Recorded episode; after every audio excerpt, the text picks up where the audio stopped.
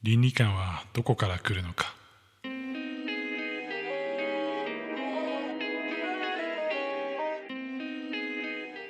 皆さんこんにちはヒデです。このチャンネルでは日替わりで私ヒデの好きなものについてお話ししています。火曜日のテーマは education。教育分野経験者の自分が学びにあふれる人生にするためにはどうしたらいいか考えていきます。普段子供と接していると悩むことがあるんですけれども、まあ、それはですね倫理観について話をしたり考えたりする時ですね人の善悪っていうのは人の正義にもよったりするので、えそれが絶対的に正しいと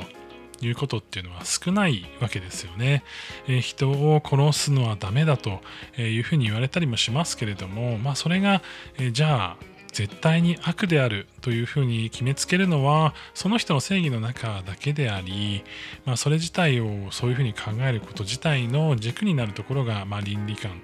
というふうになっていくのかなというふうに思います。まあ、法律よりもこう定性的な部分が大きいのでどうしても教えづらいとこういうルールだからというふうに教えるのはなかなか難しかったりするのでそこについて悩むことが結構あったりします。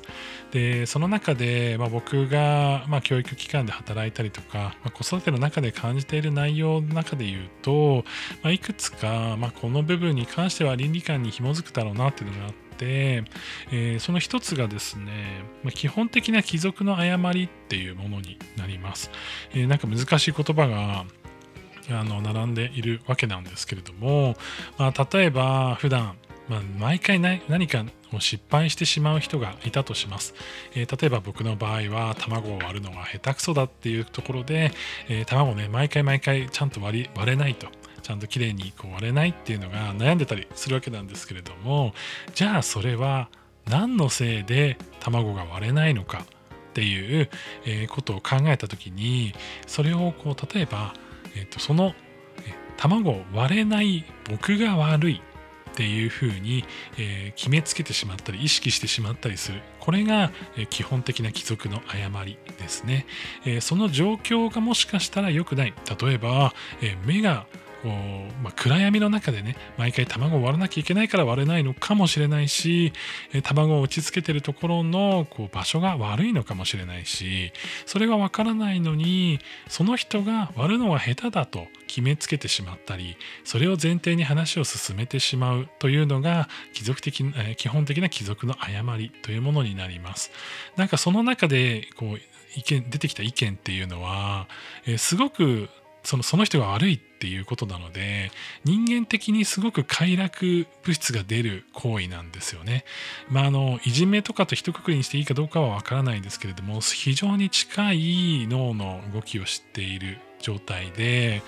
その誰かを非難するっていうことって人間にとってすごく快楽が出ることでそれがそれを聞いてる側も好きそれが好きという人もいたりするわけなんですよ。なので倫理観というところからはかけ離れてはいきますが人間としてやりたいというふうな欲求が出てしまうところではあったりして、え実際に客観的に見てみれば状況が難しい状況だからというのがあるのにもかかわらずその人をこうあの個人的にえー、こう集中的に攻撃してしまったりとか、え、それが嫌だとかっていうこうコメントをあたかもこうフラットな視点で言っているけれども、え、持ってる視点はその状況ではなくてその人に向けられているって場合に起こる基本的な貴族の誤りというものがあります。で結構これはうちの子とかと話していてもある話でなんかあのこううまくいかなかった時に何々君が悪いんだよとか、えー、こうこれが悪いんだとか、えー、これができないのが悪いんだ。っていうふうに言われたりとかね言ったりするっていうケースって、え、結構やっぱり学校生活とか含めて、まあ、社会生活で送ってれば会社でもあったりしますよね、え、そういったことも含めてあったりすると思うんですけども例えば僕は経営者としてやってる時は誰か人をこうあの責めるっていうことは基本的にないんですよねないというかまあしないようにしてるってことですね。でこれはやっぱりその責任を持つ側とか、え、何かしら意見をする側っていうのはやっぱりその何か対象を決めてそれが悪いということってあんまり建設的ではないしそれに対して自分の意見を言うっていうことって一見建設的な雰囲気なんですけども実は周りが見えてないっていうことだと思うんですよ。なのでこうやっぱりこう自分の環境において何をどう改善したらそれが生まれないようになるかって考えるところまでがやっぱセットで行われるべきだと思いますしそれがまあ一つの倫理観の形っていうことなんじゃないかなっていうふうに思います。でまあもう一つがねこの内集団バイアスっていう、えーまあ、集団バイアスの中でもこのえっと、その中を向いている、えー、状態の集団バイアスっていうのがあって、えーまあ、やっぱりその自分は何かしらのコミュニティに属していたりとか付き合いがあったりするわけですよね。でその中であの判断が、まあ、その鈍ってしまう、えー、適切な判断ができない状態になってしまうことをこのバイアスとして表現されるんですけれども、えー、その、まあ、バイアスに関してはやっぱりそのこう例えば学校の中ではみんなそうやって言ってるからこれが良くないんだとか、えー、そのなんだろうな言ってるグループの中ではそれが常識だからそうじゃないんだっていうふうに言いがちなところはあると思うんですけれどもそれって実はさっきの、えーと、基本的な、えーとまあ、貴族のその誤りがあって、えーやっぱその中での判断っていうのはその人に向けられるっていうこととさらにその周りが見えてない。状態になってしまうケースっていうのは多々に多々あって、まあ、その2つが組み合わさった時にすごく例えば、えーと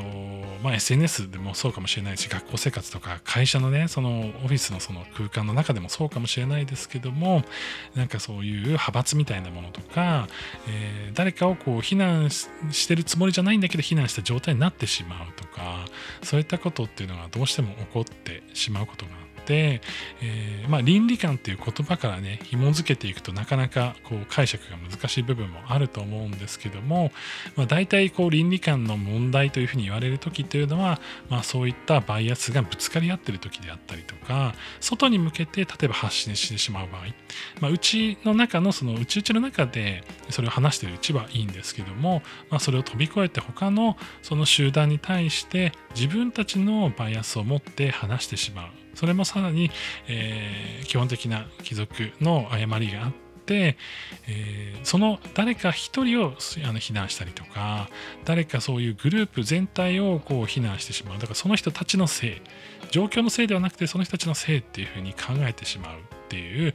バイアスの持たせ方っていうの持たせ方というか持ち方っていうのがどうしても出てきてしまう時があって、まあ、それを行ってしまうとどんどんどんどんとねこう正義のぶつかり合いみたいになってしまったりとかうまく仕事が進まないもしくは会話が進まないとかまああのすごくこう極端な話をすると、まあ、お仕事が全くできないと思われてしまったりとか、まあ、世の中で大体その仕事ができないなって思われる人っていうのはこの2つが結構やっぱ大きいんじゃないかなっていうふうに思うんですよね。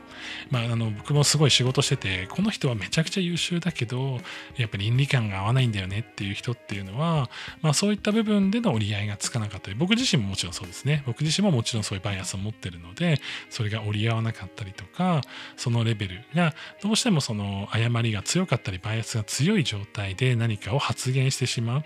えー、最近あのカードゲームのとある有名な配信者さんが、あの、いや、これは他の人はこうだっていうふうにもうめちゃくちゃ言いまくって炎上してあの退任するみたいな事件もありましたけれども、その自分の発言に対してやっぱ相手をえー、こう何かしら含めてしまうとか解決策がないとかなんだろう好き勝手自分の意見言っていいじゃんっていう風になる部分もあると思うんですけどもそれは例えばうちの子で言えばいやあの子がこうやって言ってきたら言い返しちゃったんだっていう、まあ、もちろん言い返してもいいと思うんだけどじゃあ他の周りの人たちの言葉見えていたのかとか、えー、そういったったことをうまくねこう倫理観として伝えていくっていうのは、まあ、僕とまあ妻でねすごい最近話していてなかなか難しいけれどもちゃんとね伝えていきたいねっていうことを、まあ、最近話してみました、えなかなかねこう倫理観っていうと教育の分野の中でも相当難しい部分だったりするんですけれども、え対話の中で少しずつね、えこういったことをこうちゃんと言おうとかこういうスタンスで言おうっていうことも固まってくるものだというふうに思いますので是非ねこう皆さんの中でもこういう自分が誰かをこう直接攻撃してしまっていないかとかあの実際にじゃあそれを持って、えー、そのまあ、集団のバイアスがかかっている状態で発言していないかとか、えその辺はまあ僕ももちろんそうですけれども、えー、含めて考えていきたいなというふうに思っていますね。えー、ということで今日は、え倫理観の話をさせていただきました、えー、うちのことはねなかなかにこの話は難しいねってなってるんですけれども、えー、ぜひねこう皆さんの意見も聞かせていただければなというふうに思います。それでは皆さん良い一日をお過ごしください。ヒデでした。